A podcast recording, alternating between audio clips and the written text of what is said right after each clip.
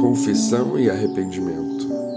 Lava-me completamente da minha iniquidade e purifica-me do meu pecado, porque eu conheço as minhas transgressões e o meu pecado está sempre diante de mim. Contra ti, contra ti somente pequei e fiz o que é mal à tua vista, para que seja justificado quando falares e puro quando julgares. Salmo 51, 2 a 4. Famoso Salmo de Davi que foi criado por causa do seu pecado com Urias e Betseba. Ele foi escrito depois que Natão o confrontou e contando uma pequena parábola despertou no seu rei a cólera contra quem tinha pecado tão gravemente.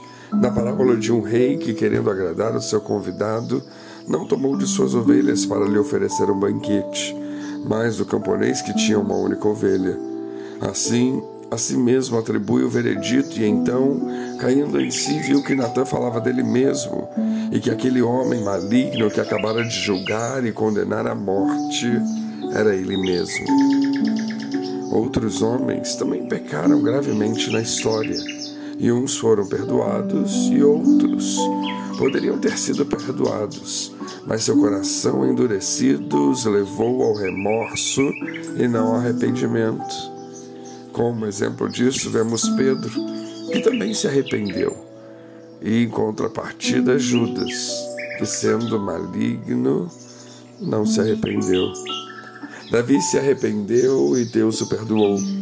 Isso é tremendo. Não o fato de podermos pecar para obter o arrependimento, mas o fato de Deus, apesar de nós, nos oferecer o perdão gratuitamente. Não vivemos na garantia de que pecando teremos a oportunidade de arrependimento. Não. Quem vive assim, dessa forma, jamais conheceu a Deus e não é dele, antes do maligno, como Judas foi. Em Cristo Jesus, Deus nos perdoou de nossos pecados e nos deu vida nova, nos aceitando agora como filhos dele. O perdão é certo para nós, pecadores, e a regra do obter é dar. Por isso está escrito: perdoai as nossas ofensas, como nós temos perdoados aos nossos devedores. É tão bom sabermos que temos Deus que nos ama apesar de nós e que nos perdoa em Cristo Jesus. Davi conhecia o seu Deus e sua oração é um presente para nós em aprendizado de relacionamento com Deus. Davi, todavia, não foi poupado das consequências de seus atos, antes sofreu, carregou-os. Vemos aqui o desejo mais urgente de Davi, que é a restauração da sua comunhão com Deus. Afastado do Senhor por causa do seu pecado, ele estava espiritualmente morto. Mais do que qualquer coisa, Davi queria voltar à intimidade com o seu Criador ele implora ao Senhor pedindo a purificação que permite a volta à alegria de andar na presença de Deus. Esses versos contêm algumas das mais ricas passagens das Escrituras.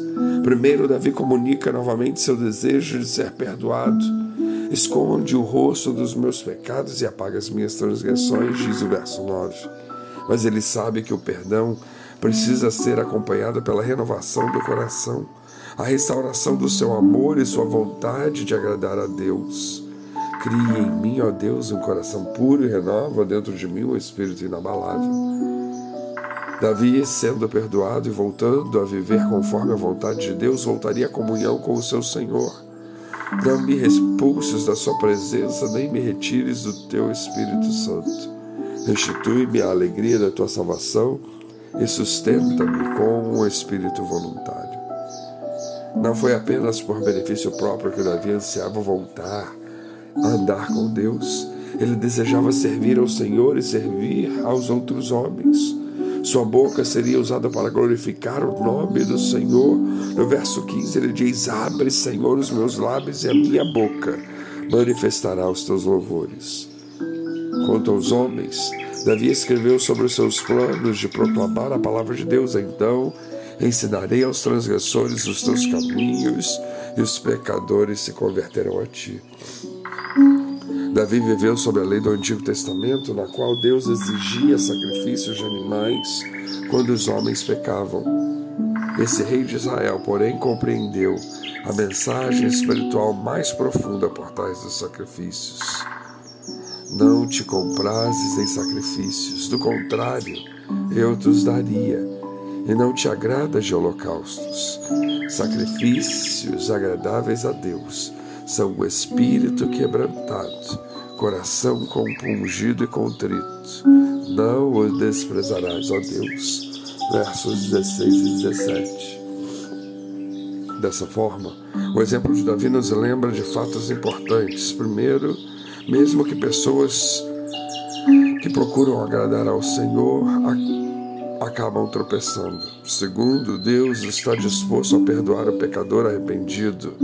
Terceiro, a comunhão com Deus vale tudo. Quarto, não devemos buscar essa comunhão apenas por benefício próprio.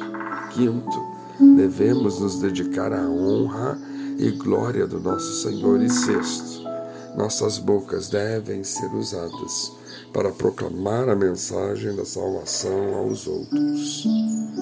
Que possamos aproveitar as lições da vida do rei Davi e entender a importância da confissão e do arrependimento para a restauração de nossa intimidade com Deus.